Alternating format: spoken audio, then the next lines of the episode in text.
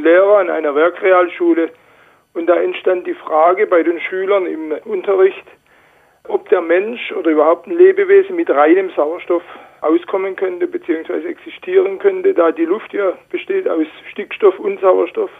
Die Frage also, kann man auch mit reinem Sauerstoff existieren?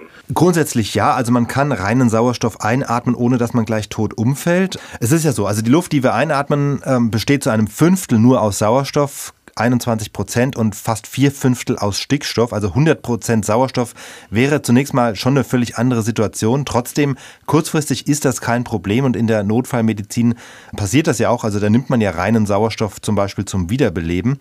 Auch in Raumschiffen oder in den Sauerstoffflaschen von Tauchern Zumindest hat man oft eine erhöhte Sauerstoffkonzentration. Das heißt, der Mensch hält sowas schon vorübergehend mal aus.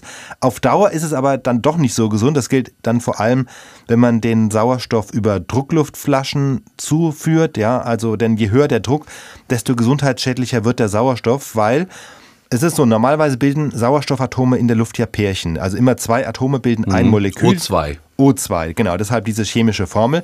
Bei höherem Druck aber trennen sich diese Pärchen oft auf und es entstehen Sauerstoffradikale, also einfache O's.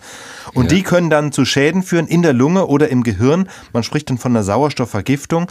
Das heißt also, der Druck ist schon ein ganz wichtiger Faktor. Und deshalb ist es so zum Beispiel in Raumschiffen, da leben die Astronauten ja oft auch in einer sauerstoffangereicherten Luft, einfach damit der Sauerstoffvorrat reicht.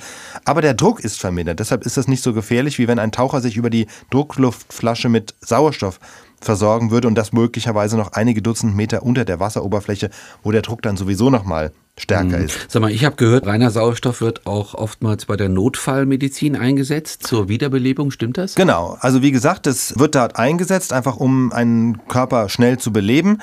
Vorübergehend geht das also, man würde es aber jetzt auch nicht dauerhaft machen, denn wie gesagt, der menschliche Körper ist schon auf einen natürlichen Sauerstoffgehalt von 21 Prozent angepasst. Und wenn man sich jetzt vorstellen würde, wir würden in einer Atmosphäre mit deutlich mehr Sauerstoff leben, äh, wäre das natürlich auch, auch deshalb nicht wünschenswert, weil der Sauerstoff einfach ein sehr reaktives Gas ist. Das heißt, also wenn wir in so einer Atmosphäre leben würden, wäre zum Beispiel auch die Waldbrandgefahr viel stärker, denn je mehr Sauerstoff in der Luft ist, desto Mhm. Schneller entzündet sich eben was. Also wir raten davon ab, auch nochmal an ein Plädoyer an die Schüler von diesem Lehrer, der uns die Frage gestellt hat, bitte keinen reinen Sauerstoff einatmen. Also es fördert, Oder kurzfristig. Nicht, es fördert jedenfalls nicht die Konzentrationsfähigkeit.